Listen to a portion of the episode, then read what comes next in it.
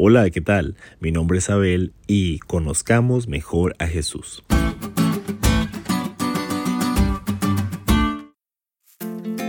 Yo vivo en México y soy el menor de tres hijos.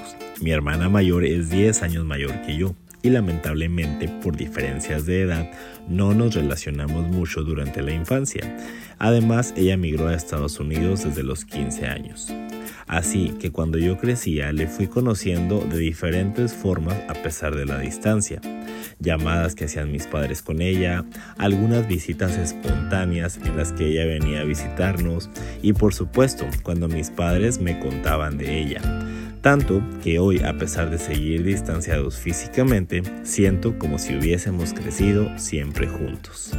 Los efesios estaban experimentando una situación similar a la mía estaban conociendo a alguien especial que no estaba físicamente con ellos, a Jesús. Día a día y a través de Pablo lo conocían más y más de diferentes maneras.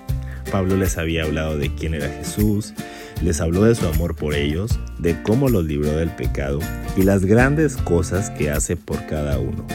Pero para los efesios conocer a Jesús apenas comenzaba y Pablo con gran gratitud en su corazón por sus hermanos hizo una oración especial para que el Espíritu Santo les ayudara a conocer y comprender más profundamente a Jesús.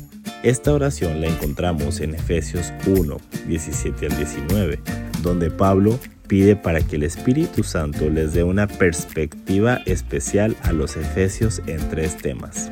Número 1. Para que perciban la esperanza a la que fueron llamados. Esto es estar atentos a las intervenciones pasadas que Dios ya había realizado para su salvación y atentos por el glorioso futuro que planea para ellos. Número 2. Para que perciban la riqueza de su gloriosa herencia como pueblo santo. Es decir, los creyentes mismos son la herencia de Dios y desea que sepan que tienen un gran valor para Él. Y número 3, para que perciban la incomparable grandeza de su poder hacia los que creemos. Gracias a Dios por el Espíritu Santo.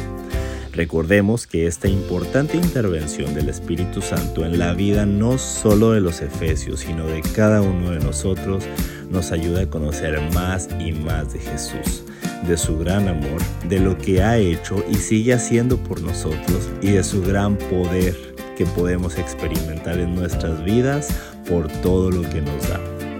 Así como yo fui conociendo a través de mis padres cada día más de mi hermana, a pesar de la distancia física y actualmente amarnos como hermanos, hoy podemos conocer cada día más a Jesús a través de la obra del Espíritu Santo la oración y el estudio de la palabra y experimentar su gran amor en nuestras vidas.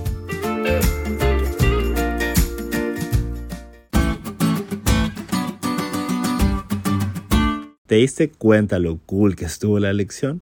No te olvides de estudiarla y compartir este podcast con todos tus amigos. Es todo por hoy, pero mañana tendremos otra oportunidad de estudiar juntos.